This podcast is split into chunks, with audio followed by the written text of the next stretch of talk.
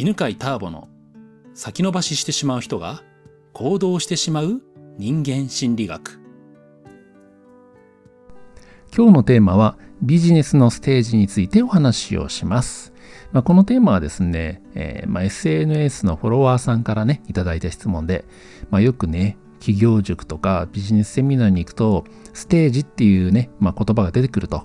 で、えー、ターボさんはどんな風にね、それをね、えー、理解してますかと。えー、それをね、聞かれましたので説明しましょう。先にね、えまあ、どんな展開が起きるのかって分かっておくと、まあ、心構えができますね。まあ、そんなね、えま、未来を知るために聞いてみてください。では行きましょう。ビジネスのステージのですね、まあ、まあ最も基本的な分け方は3つの分け方というのがあります。3つのステージというのがあります。えー、それはですね、1、スタートアップ。2、成長。3、成熟の3段階ですね。まあ、まあ、簡単でね、えー、まあ、1スタートアップはま起業ですよね。まあ、起業準備をしてね、事業計画作ってね、えー、そしてね、ビジネスを立ち上げます。で、立ち上げてからですね、えー、1、2年でしょうかね。まあ、その間というのは、いろいろ模索しながらね、なんとか、え、利益が出るように持っていく、まあ、そういう試行錯誤をしていくのが1、スタートアップの時期ですね。で、その時期を抜けると、第2段階のね、えー、成長のステージに入ります。成長というのはですね、その試行錯誤の結果、誰をね、えー、お客さんにしたらいいのか、そしてね、どうやって商品、サービスを提供していったらいいのか、まあ、そういったビジネスの根幹が固まっていくとですね、えー、まあどんどんね、こう、お客さんの中でもね、評価が高まって、そして売り上げが上がっていくというね、成長の段階ですね。で、そうしてですね、成長していくとですね、第3段階の成熟のステージに入りますね。成熟のステージでは、毎年売り上げが安定して立っていきますね。ま、そして、ま、業界で、えー、確固たる地位が作られていくわけですね。ま、これがですね、3つのステージ、最も基本的なステージの分け方ですね。スタートアップ、成長、成熟というね、3つがあります。まあ、ただですね、まあ、これはあんまり話すことなくて、えー、まあ、セミナーとかやっていてですね、受講生から経営についての質問をね、されることもあるんですけど、まあ、その時お話しするのがですね、まあ、ビジネスのステージというかね、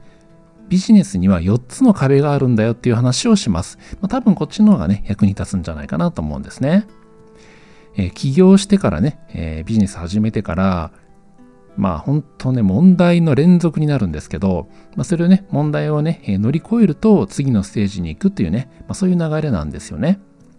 で、4つ壁がありまして、第1の壁が質の壁ですね。そして第2の壁が集客の壁。第3が人材の壁。そして第4の壁が継承。まあ次にね、受け継いでいく、伝えていくという継承の壁があります。順番にね、説明していきましょう。第1の壁のね、えー、質の壁はですね、商品やサービスの質が低いという壁ですね。まあ、起業したての時というのはね、まだノウハウもあまりないしね、まあ、その商品についてのね、えー、まあ、クオリティもね、そんなに高くないわけです。で、そうすると何が起きるかというと、まあ、売れたんだけど、お客さんが買ってくれたんだけども、お客さんがね、あまり満足しないというのがあります。で、満足しないので、リピーターにもつながらないし、そして、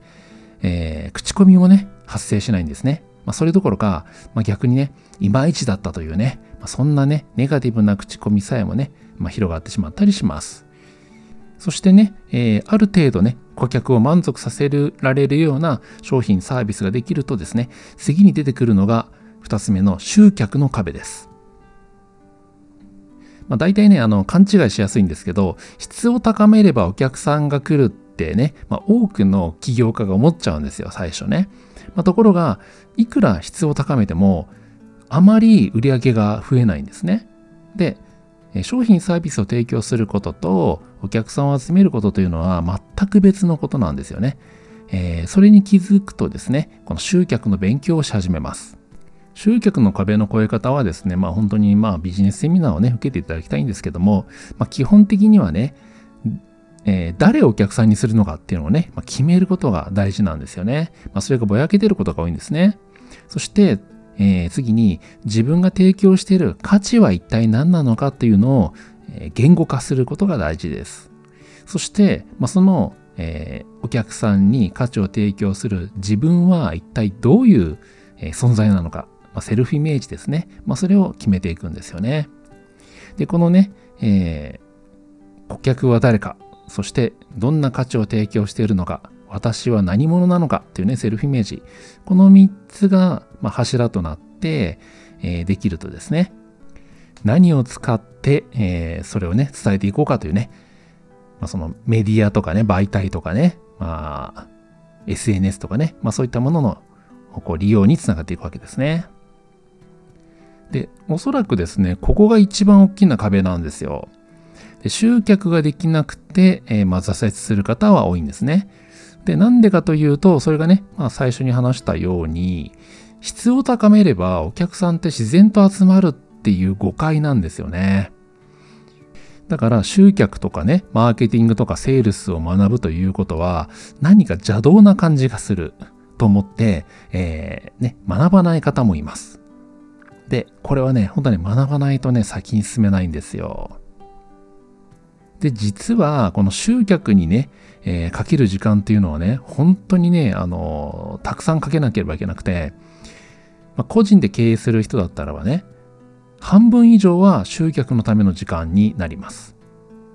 例えばね、今、センターピースというね、人間心理学の講座をね、開催してますが、えー、集客にかける時間はですね、8割くらいですかね。で、残りの2割くらいで、そのプログラムを作ったりとか、うん、まあ、テキストをね、作ったりとかっていうことをするんですよね。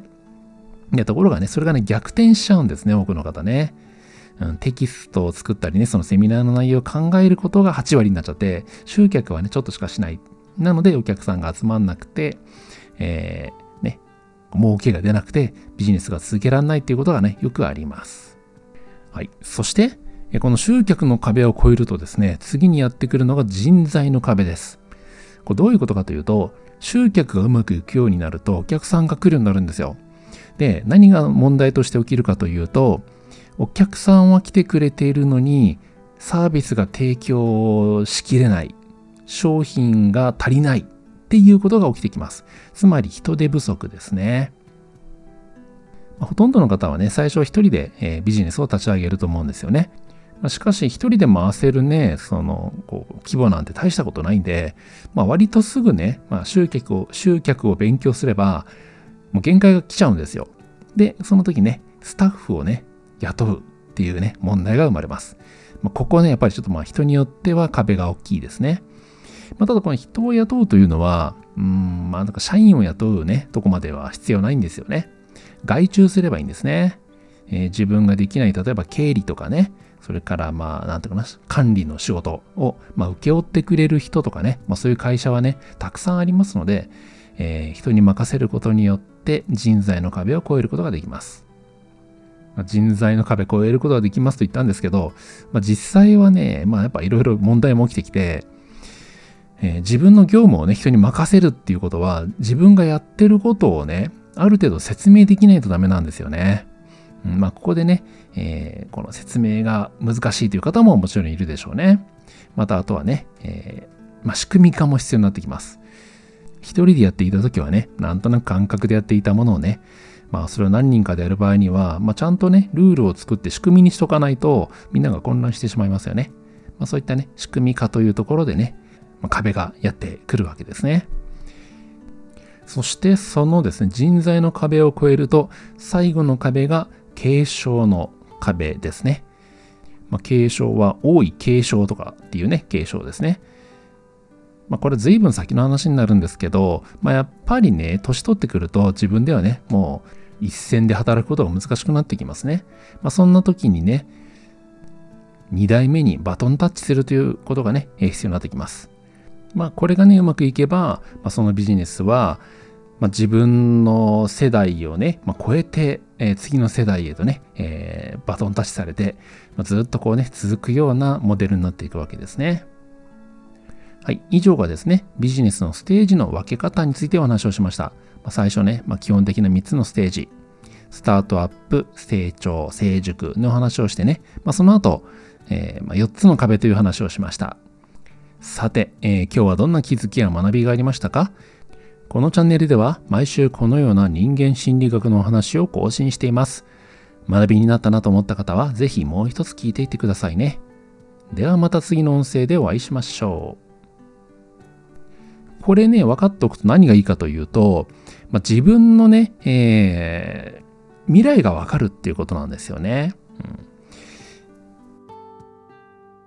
うん、この番組は、犬飼ターボ、ナビゲーター、竹岡由伸でお送りしました。